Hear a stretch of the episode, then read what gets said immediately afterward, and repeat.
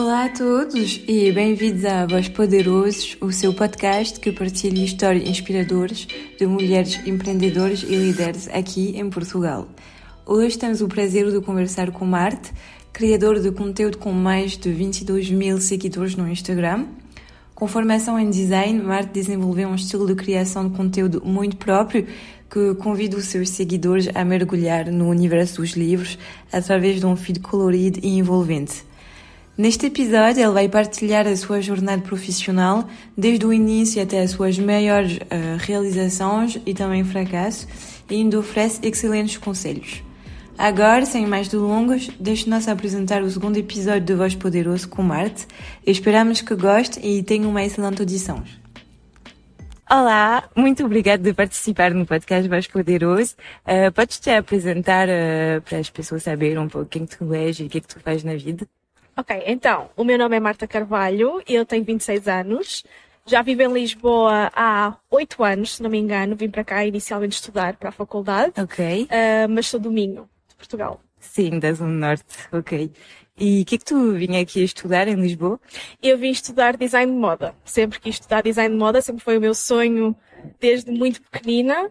Um, e portanto fez sentido, fez sentido vir para cá. Então, eu sou Social Media Manager freelancer, é isso que eu faço principalmente, e depois uhum. tenho um projeto relacionado com livros, chamado Lítula, uh, que é essencialmente uma página do Instagram onde eu partilho as minhas recomendações de livros, tenho um book club, e em breve vou começar a fazer eventos também uh, aqui pela cidade. E como veio essa ideia de criar uh, esse conto de Instagram? Uh, qual é um pouco a história? Porque agora tens quantos seguidores já? Uh, estou nos 22 mil, se não me engano. E faz quanto tempo que eu tenho esse ponto? Já desde 2018. Ah, ok. Já tem algum tempo, sim. Uh, eu comecei, na altura estava a trabalhar como escritora de beleza para um site de beleza aqui em Lisboa. Ok. Um, e eu sempre gostei muito de ler desde criança. E na altura já me lembro muito bem como é que eu descobri, mas descobri que havia Instagrams dedicados a livros, em que as pessoas falavam só sobre o que estavam a ler e eu não tinha muitas amigas com quem discutir as minhas leituras na altura. Então hum, achei, que, achei que era uma boa ideia juntar-me à comunidade e criei um Instagram assim, sem grandes expectativas, uhum. só para partilhar os livros que eu estava a ler, para descobrir novos livros na altura, porque okay. embora eu lesse muito em criança, uh, lembro-me que na faculdade parei um bocadinho de ler uh, por diversão, porque estava ocupada Sim, com trabalhos. Imagina bem, eu também. E então, uh, na altura foi, foi essa a minha intenção, foi só, ok, vou fazer amigos e vou descobrir livros novos para ler e partilhar as minhas opiniões. E, e foi crescendo a partir daí. E começou a crescer rapidamente ou houve um pouco de tempo uh, para tu teres essa pequena comunidade? Agora grande comunidade que tens. Sim, eu acho que foi muito lento. Okay. Foi muito lento, mas eu não estava preocupada com isso de um todo. Não era um foco meu. Yeah, não era um objetivo. Sim, até porque na altura eu já estava a fazer social media management para o site de beleza para o qual eu estava a trabalhar. Okay. Eu também geria as redes deles. Então, no meu tempo livre eu não queria pensar, ok, como é que eu vou crescer isto? Não queria preocupar-me com números. Queria mesmo só encontrar conexão com, com as pessoas, uh, fazer amizades à volta dos livros. Uh, mas tenho ideia que sim, que foi, uma, foi um crescimento bastante lento. Tem sido muito progressivo. Não houve hum. assim um mês que de um momento para o sim, outro ganhei um monte de seguidores. Yeah. Tem sido muito lento, mas eu acho que é uma experiência positiva para mim. Eu prefiro assim porque eu sinto que o meu foco sempre foi conectar-me com as pessoas primeiro e depois os seguidores acabam por vir. Sim, mas isso é, é bem fixe.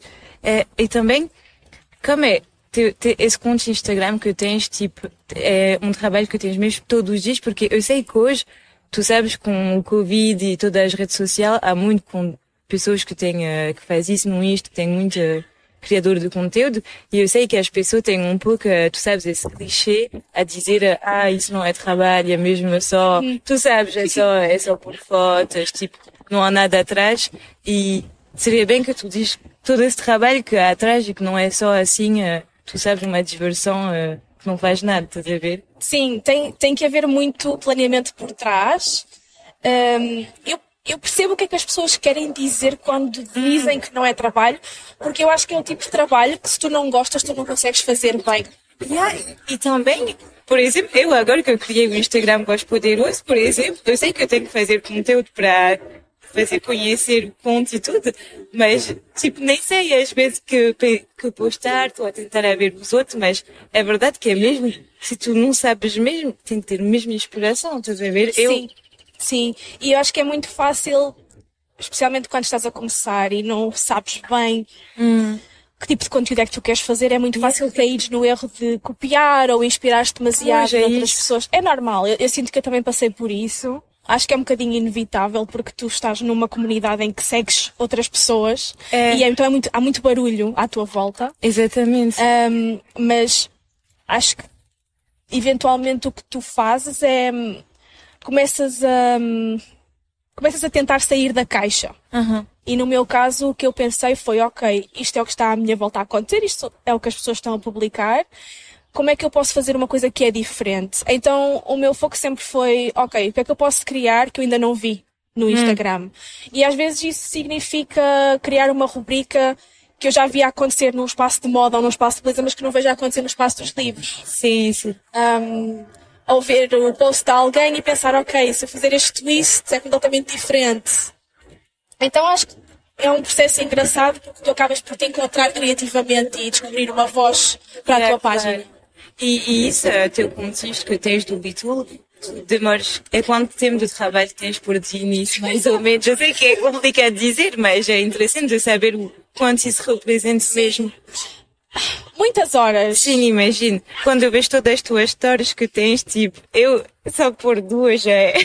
Sim, um, eu passo por fases, ok? Ok. Há fases em que eu estou numa de publicar todos os dias. E se eu estiver a publicar todos os dias, eu, sei lá, perco se calhar 4 a 5 horas por dia.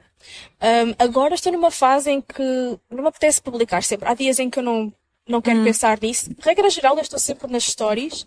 Um, em termos de feed, eu acho que há um, uma pressão maior para ser conteúdo muito bom. Então, eu nem sempre publico no feed agora. E nesse caso é um bocadinho, ok, um dia tenho uma ideia, sai um post, se não hum. tiver, estou mais nas stories.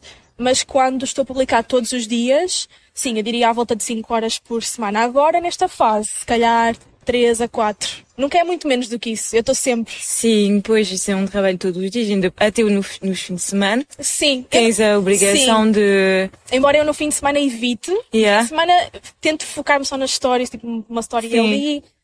Uh, mas sim, é um trabalho, estás sempre connected. E depois ainda por cima, como eu faço social media para outras empresas, o Instagram é nunca está É tu tens mesmo dois trabalhos, não é só tu a conta e tens teu trabalho também ao lado e como é que tu faz para lidar com os dois, tipo? É? Sim, uh, o que funciona para mim é separar tudo muito bem em termos de horas. Hum. Então o que eu faço é, ok, amanhã normalmente é dedicado aos clientes e as tardes são dedicadas à Litva. Normalmente é isso que eu faço. Ok. Há um dia da semana em que possa variar, uh, mas regra geral é manhãs para clientes e tarde para Litva.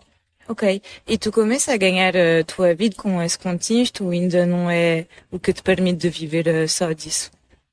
Uh, basicamente eu vivo só, praticamente vivo só de, de social media management. Ok.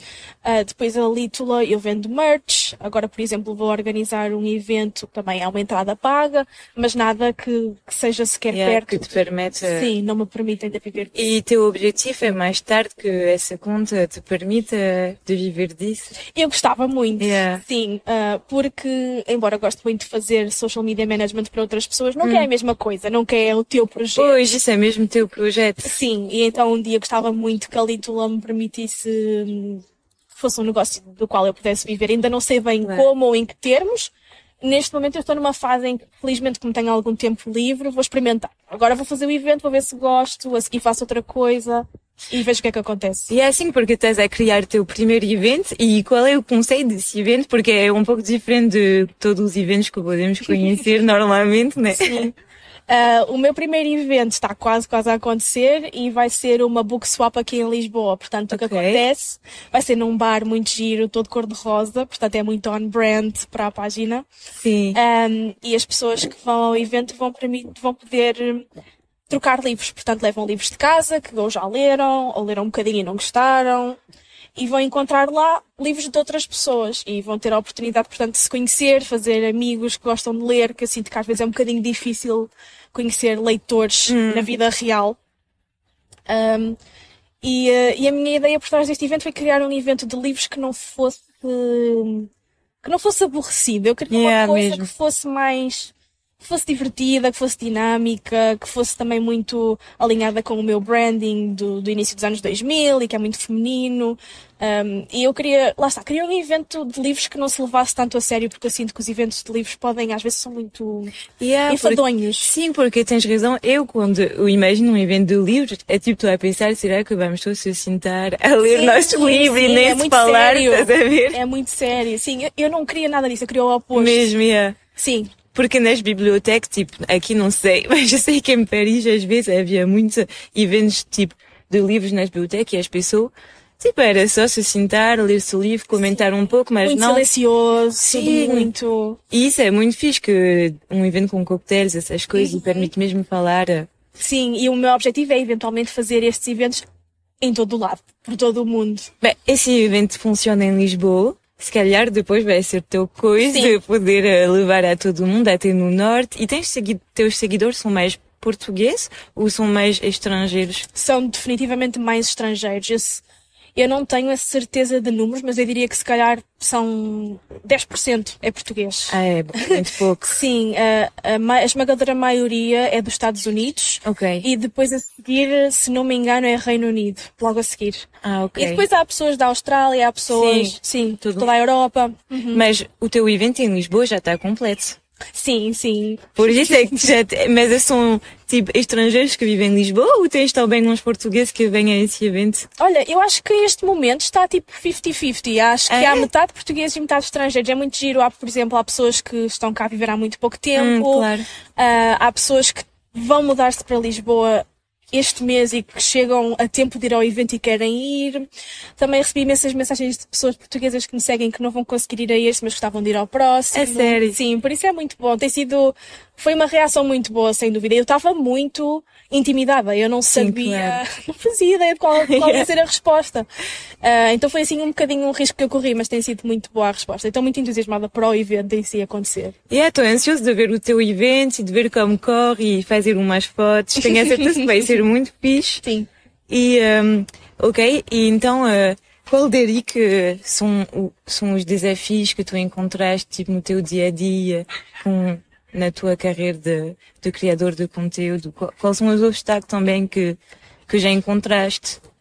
Os obstáculos. Eu acho que é muito difícil tu não te focares nos números. Sim. E é uma coisa que psicologicamente uh, consegue afetar-te muito se tu não tiveres cuidado. Uh, eu sinto que tenho sido mais ou menos uh, bem sucedida em evitar uh, comparar-me com outras pessoas, por exemplo, que é muito fácil. Tu estás Sim. num meio em que literalmente estás a ver o conteúdo das outras pessoas yeah. todo o dia. Yeah. Uh, e haver pessoas a crescerem mais rápido do que tu, haver pessoas que têm um Instagram há quatro meses yeah, e já, que já te passaram yeah. à frente. E, e, e, tu sentes sempre que é uma corrida, no fundo, em termos de números, não é? Yeah, ou estás à frente, ou estás atrás, ou estás mesmo no patamar. Um, e eu sinto que isso é um desafio grande. E acho que é um desafio que pode afetar a tua autoestima em geral. Uh, sinto que também conseguires desligar-te da, da internet, das redes. É, é, é, isso que é difícil, porque Instagram hoje em dia é nosso cotidiano, até eu que não trabalho no Insta, estou sempre a scrollar e tudo, nem imagino tu que tu estás sempre a pensar nisso. Sempre. É uh, complicado poder te separar mesmo na tua vida privada. E... Sim, e há, e há alturas em que eu vou burnout.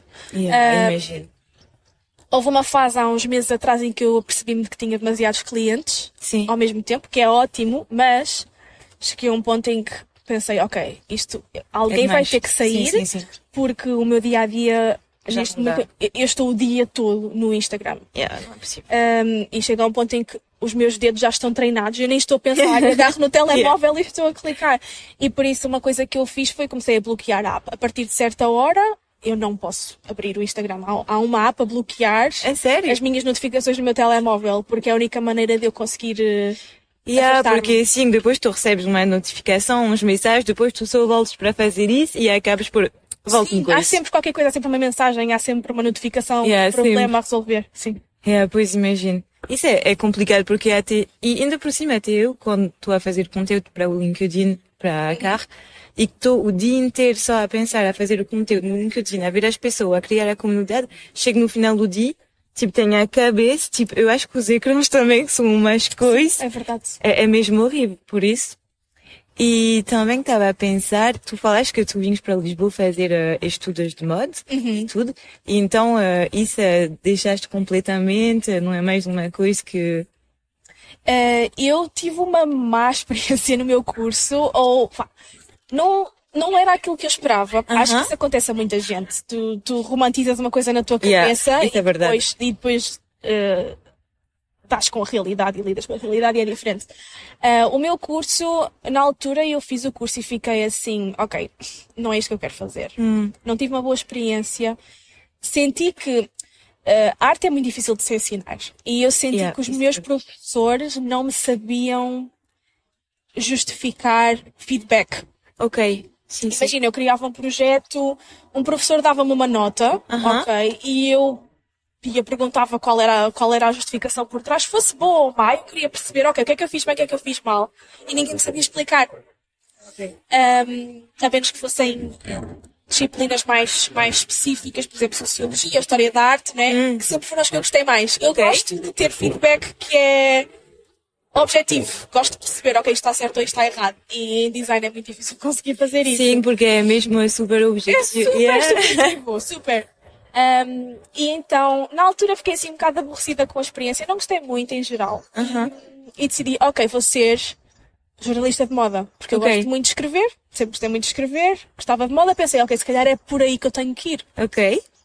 Ah, então fui fazer um estágio para uma, para uma revista portuguesa feminina que era a Máxima. Ok. Uh, fiz um monte de hum, cursos mais curtos e workshops fora da faculdade em áreas muito diferentes de moda, porque eu na altura, lá está, estava determinada a perceber dentro da indústria da moda o que é que eu queria fazer. Então fiz buying, fiz styling, fiz jornalismo, fiz um monte de coisas, fiz eh, business management em moda.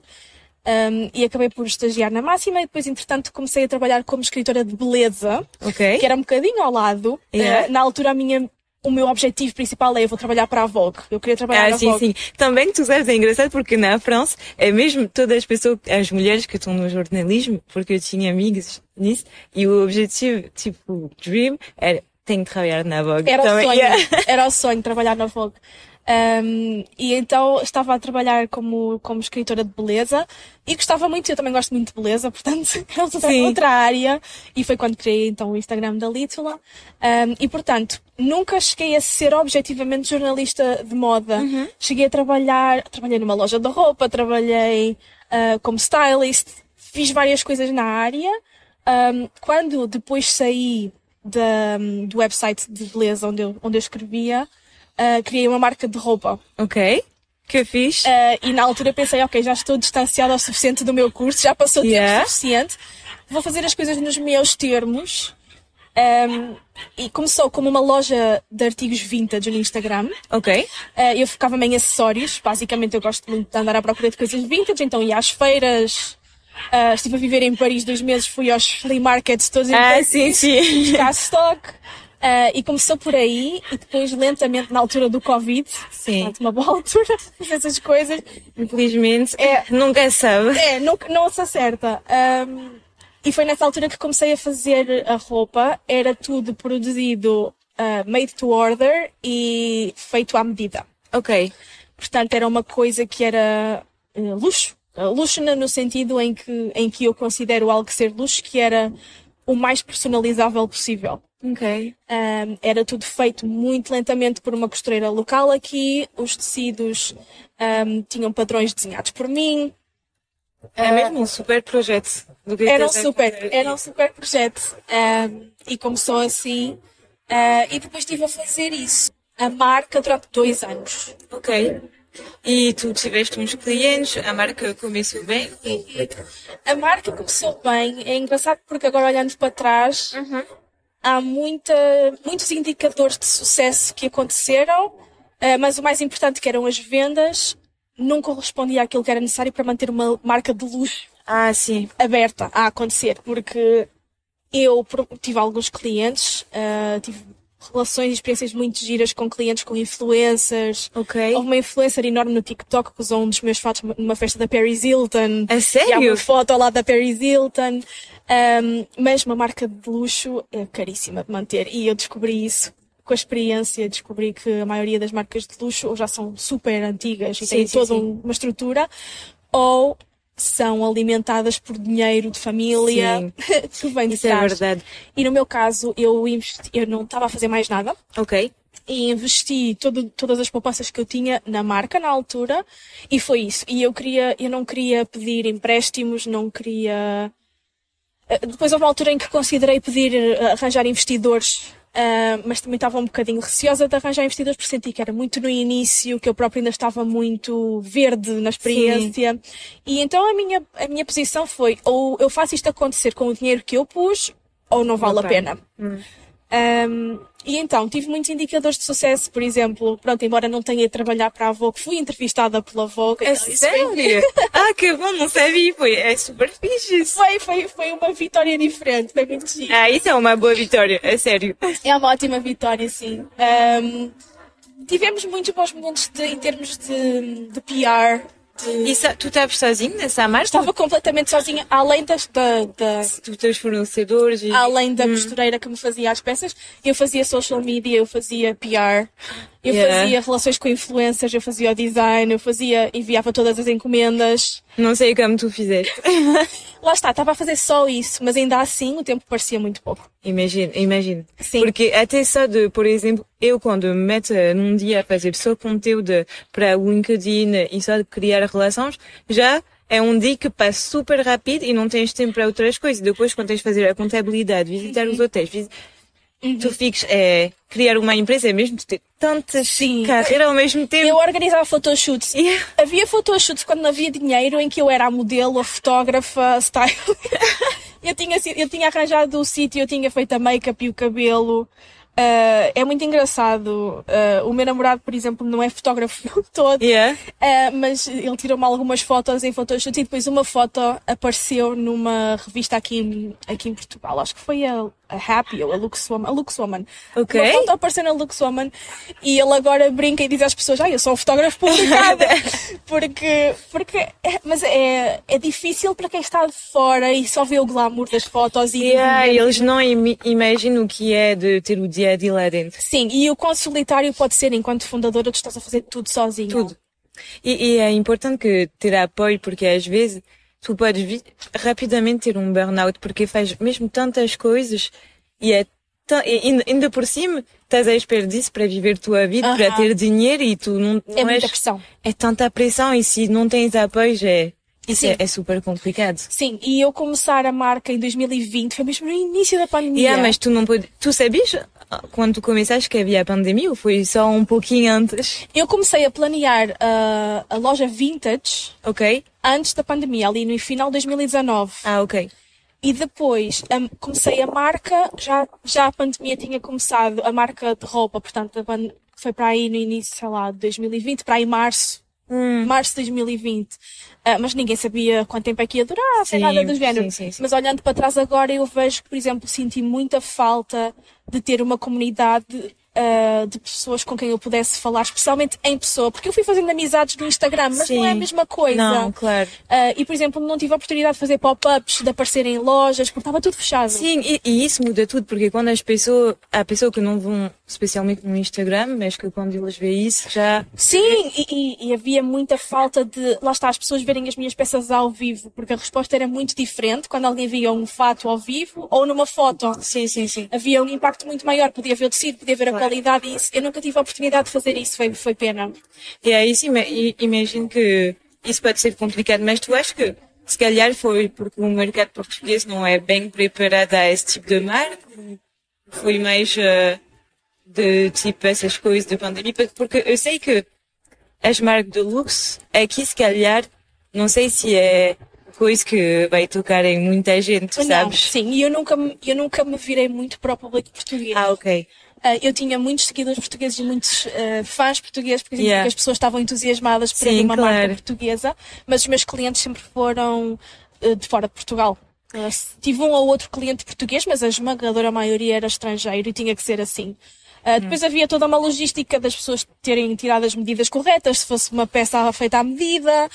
Um, havia muito esforço da minha parte para fazer parcerias com influencers. Sim. Uh, mas só uma amostra para enviar para uma influencer era caríssima.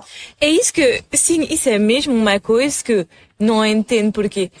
E houve um estudo que falou que, tu sabes, há muitos influencers, isso foi na França, mas claro aqui é igual, tu sabes, há tantos influencers, tens que ter 5 milhões, 6 milhões, e tens que vá, 10, 15, 20 mil só.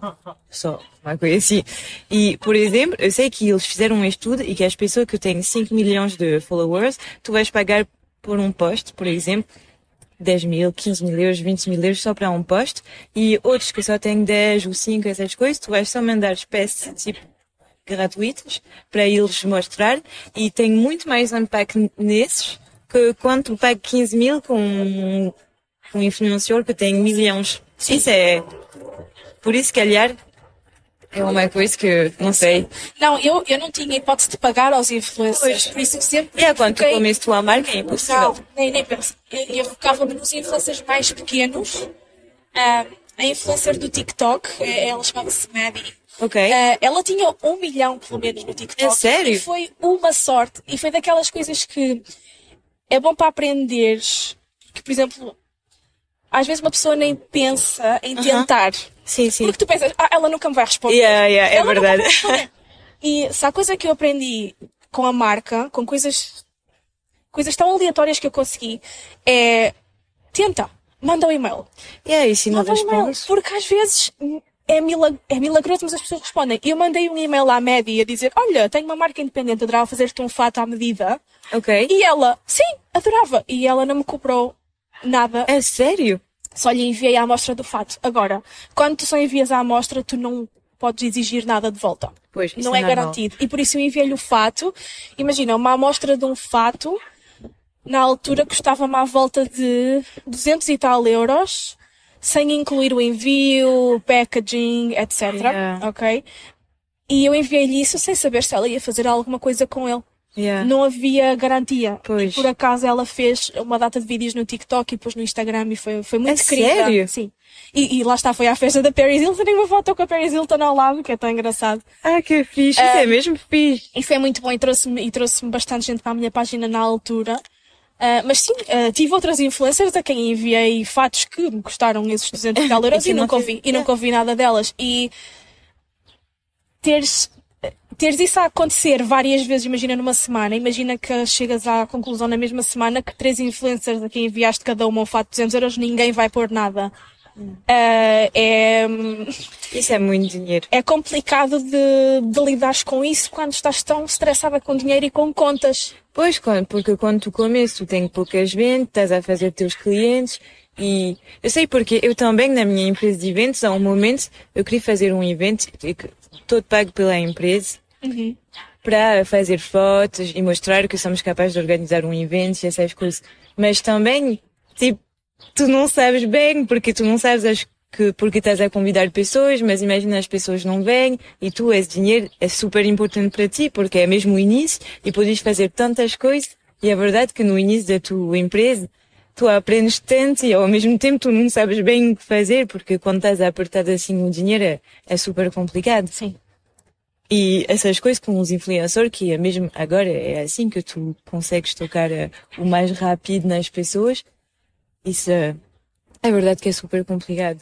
Porque, Sim, quando o produto é muito caro em particular, é yeah, mesmo, é isso que, porque houve muitas pessoas que diz, ah, mas agora tu podes fazer tudo nas redes sociais com um pouco de dinheiro, podes criar tua marca e fazer conhecer, mas isso não é verdade. Porque quando tu queres mesmo fazer conhecer tua marca, tens que passar por influenciador, porque sozinho no Insta vai demorar muito tempo, porque Sim, tens que fazer é rápido. conteúdo, tens que fazer stories e isso não vais ter a 20 mil seguidores assim do nada, vais ter anos, meses, tipo, e quando comes não, tem, não tens tempo, então eu acho que não é verdade que com zero tu podes criar uma marca e, e ser super conhecida em pouco tempo, porque Sim. e os influencers li- levam cara em cima agora, porque eles sabem, eles têm razão, porque eles também têm que viver nisso, mas é verdade que sem muito investidor no início é complicado criar marcas assim e essas coisas.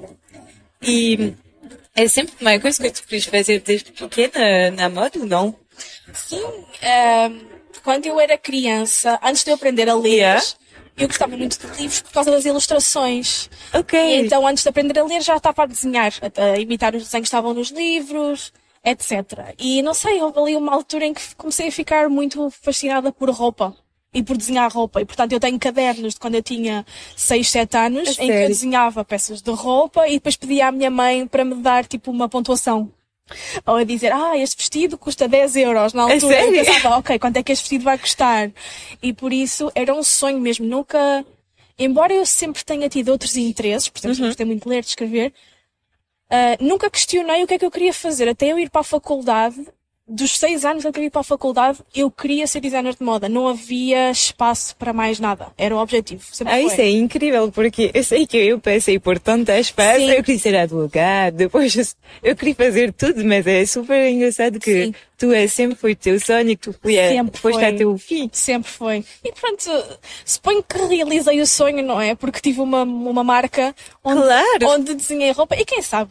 Um dia. Quem sabe no futuro, mas também eu acho que no teu, no teu feed Instagram se sente a tua vocação um pouco de moda, porque é mesmo um feed que tem cor, que está tudo bem harmonizado, é, é super, eu gosto muito. E se noto que tens essa coisa em ti que é mais eu fico, de. Eu fico muito feliz. As pessoas costumam me dizer isso. E eu fico muito feliz porque de, disso ser visível para yeah. quem, mesmo para quem não conhece. É, é giro. Sim, sim, faz uma parte, é uma grande parte de mim. Ainda hoje adoro moda, adoro ler livros de moda, uh, continuo a desenhar roupa às vezes ser. Por isso, sim, continua a ser uma coisa que eu gosto muito. E yeah, imagina isso. Eu sinto que faz mesmo parte da tua personalidade e que é uma coisa que tu gostas. E tu tiveste inspirações, tipo personalidades que te inspiraram quando tu era mais criança para ter. Hum. E é porque nunca, eu não sei, eu também tive inspiração já. Em criança não, mas tu sabes, mais o tempo avança e, por exemplo, minhas inspirações são mais francesas porque, bem, sempre que eu estive lá, mas tu sabes, eu tive uma inspiração que era Justine Hutto, que é uma mulher que aos 25 anos criou a sua marca de cosméticos super natural porque assim do nada e fez um, um coisa de crowdfunding, tu sabes?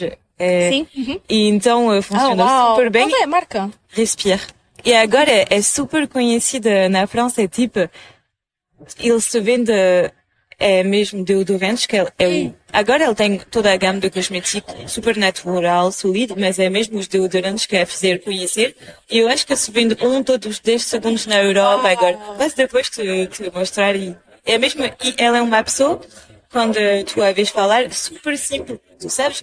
Yeah, eu não sabia muito nada das empresas, mas tipo, foi uma coisa que me pareceu importante e criei assim e não sei, ele ficou super simples e é mesmo, por exemplo, uma pessoa assim que a mim me inspirou a me dizer, yeah, queres fazer isso, faz, depois vemos, estás a ver? Eu, a crescer, eu tinha inspirações em moda, mas okay. em moda não era necessariamente pessoas que tinham empresas, eram designers, yeah. porque era, comprava Vogues e Vogues e Vogues e também fez parte depois de eu querer ir para uma trabalhar, yeah. né? O meu pai comprava-me, trazia-me a Vogue quando ela saía. É sério? Sim, ele já sabia. Uh, mas em termos de negócio, o meu pai é capaz de ter sido uma inspiração grande para mim porque ele tem uma pastelaria. Ok. Uh, e é, é, um negócio pequeno, só tem, só tem aquela e, e só, é uma equipa relativamente pequena. Yeah, mas isso é muito trabalho numa pastelaria. E ele já tem desde antes de eu nascer. Ok. E então eu cresci na pastelaria. A sério? A, interagir com os clientes. Yeah. A escola acabava, eu ia para lá fazer os trabalhos de casa. Uh, e então uh, o meu pai foi um grande exemplo sempre da maneira como eu queria um dia gerir uma empresa. Que fosse a uma escala maior ou da mesmo, do mesmo tamanho. Sim, sim, sim.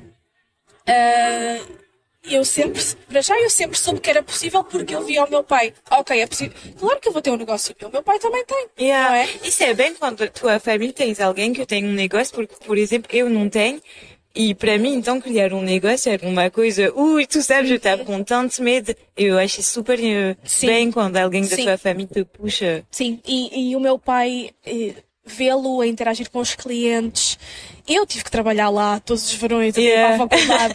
Por isso, eu própria, embora na altura muito contrariada, agora olhando para trás, sei aquilo que eu aprendi enquanto eu lá estive. Uh, Focar-te no bem-estar do cliente, focaste em fazer as pessoas felizes, hum. uh, aquelas atenções pequeninas de pedem um café, levas um bolinho, são yeah. coisas que são tão pequenas, mas que depois informaram a maneira, por exemplo, como eu geria a marca. Ok, a pessoa compra um casaco, se calhar vou-lhe oferecer qualquer coisa, um desconto, um miminho da próxima. Hum.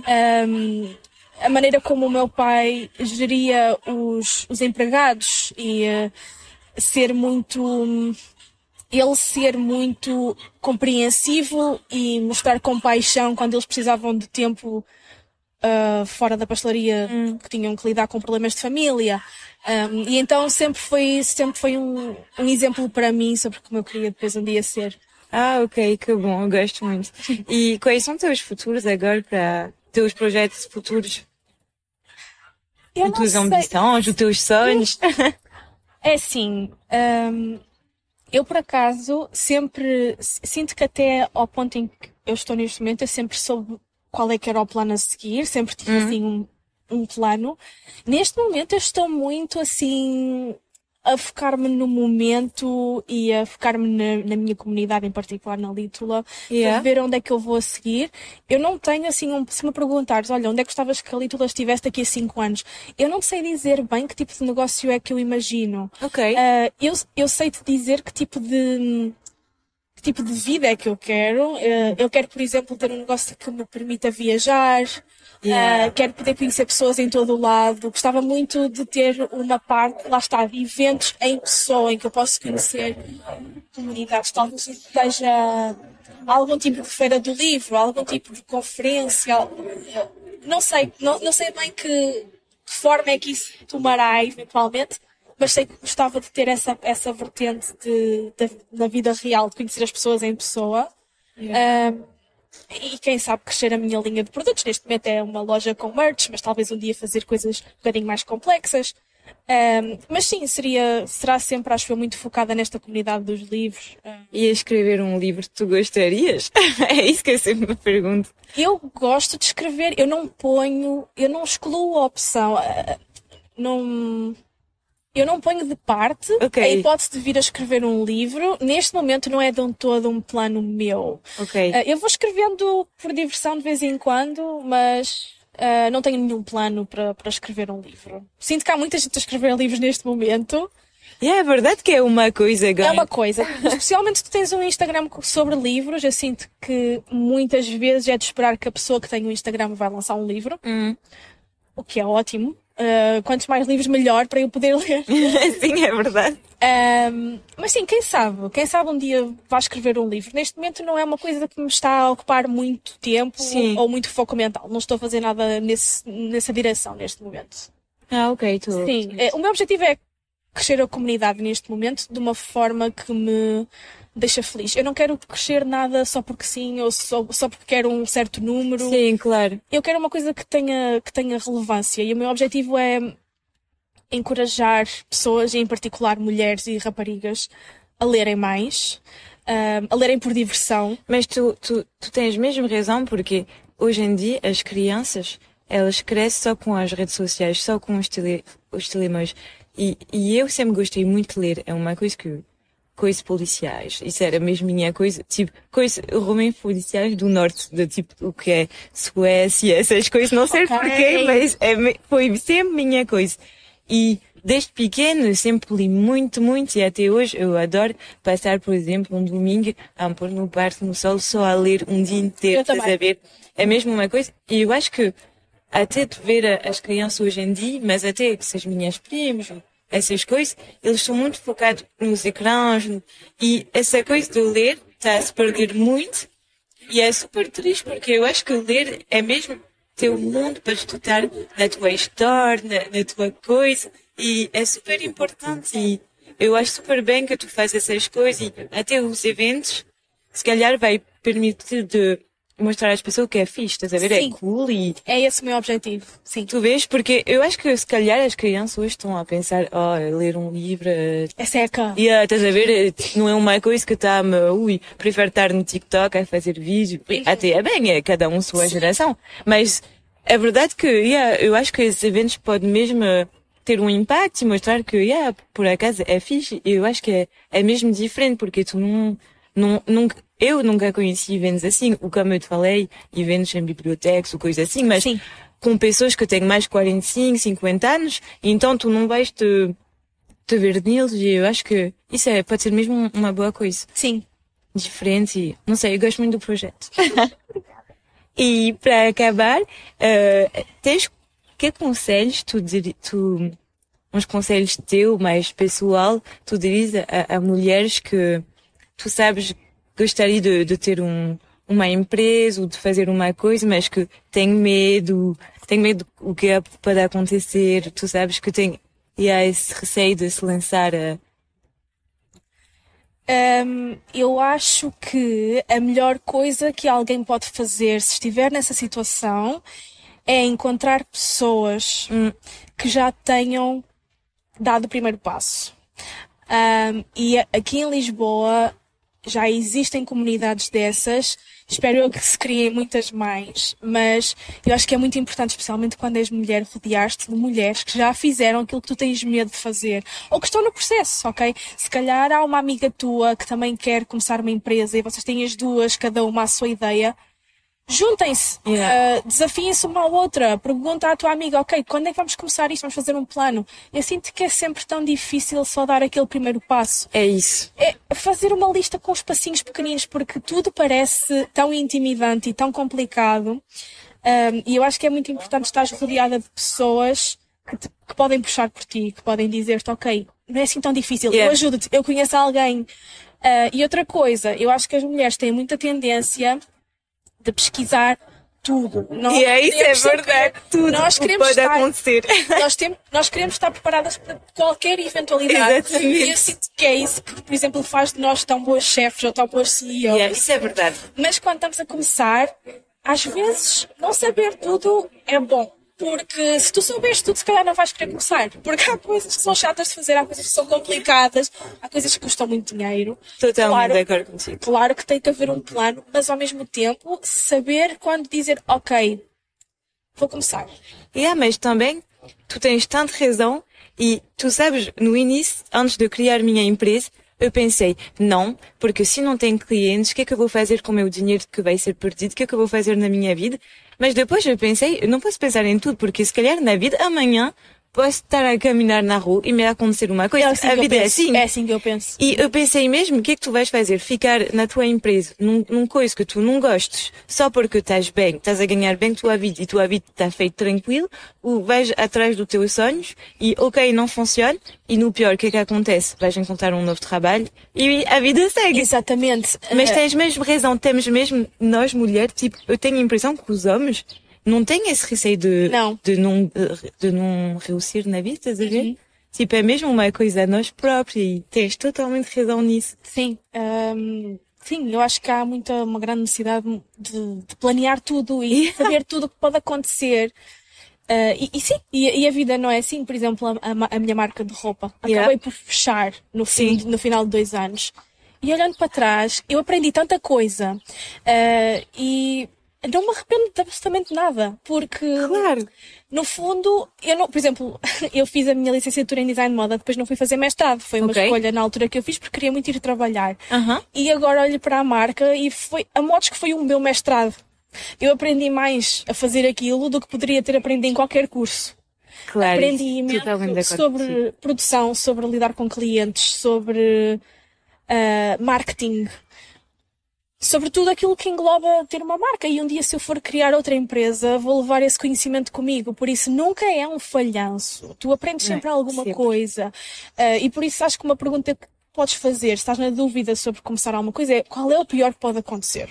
Exatamente eu falhar e voltar onde eu estou neste E tu momento. sabes, é super engraçado que tu me dizes isso, porque é mesmo a pergunta que eu me fiz antes de ir para Portugal e lançar minha empresa. Eu pensei, ok, Audrey, qual é o pior que pode te acontecer? Voltas para casa. Yeah, e eu pensei, bem, isso não é grave. Tipo, ok, vou ficar triste, né? Mas minha vida não vai acabar por isso. Yeah. Tens totalmente razão nisso. Eu, totalmente de acordo. Muito, muito obrigada por ter participado neste podcast. Eu acho que foi uma história super inspirador, a sério e gostei muito. Eu acho que toda a gente vai gostar.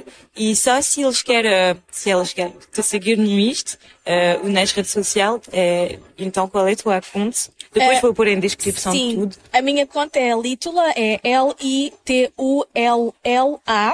Yeah. Uh, se alguém estiver na dúvida sobre começar uma empresa ou quiser fazer alguma pergunta, podem me enviar mensagem. Eu estou super aberta e feliz por ser a vossa cheerleader e encorajar-vos a fazer, yeah. uh, porque eu quero muito ver mais mulheres a começarem coisas, especialmente aqui em Portugal. E temos Sim. que nos apoiar umas às outras, por isso Sim, mandem mensagem e podemos falar sobre E também tem que ver o seu Insta, que é super fixe. E tem que ver o meu Insta e se lerem, vir ao próximo evento. Claro. Ou se não lerem, se calhar é uma boa oportunidade para começarem a encontrar livros interessantes, porque eu acredito plenamente que há um livro para toda a gente. Eu estou de acordo contigo, sempre. Muito obrigada. Obrigada. Este é o fim de mais um episódio de Vozes Poderosos. Espero que esta conversa vos tenha inspirado e dado ideias para continuar a vossa jornada profissional. Não se esqueça de nos seguir nas redes sociais se vocês gostarem do podcast e subscrever também para não perder nenhum episódio novo. Agradecemos mais uma vez por nos ter acompanhado e esperamos vê-lo novamente em breve para uma nova história inspiradora. Vou deixar na descrição do podcast o Instagram da Marte, se vocês quiserem seguir ou também escrever para ela. Tenham um bom dia e até breve. Beijinhos!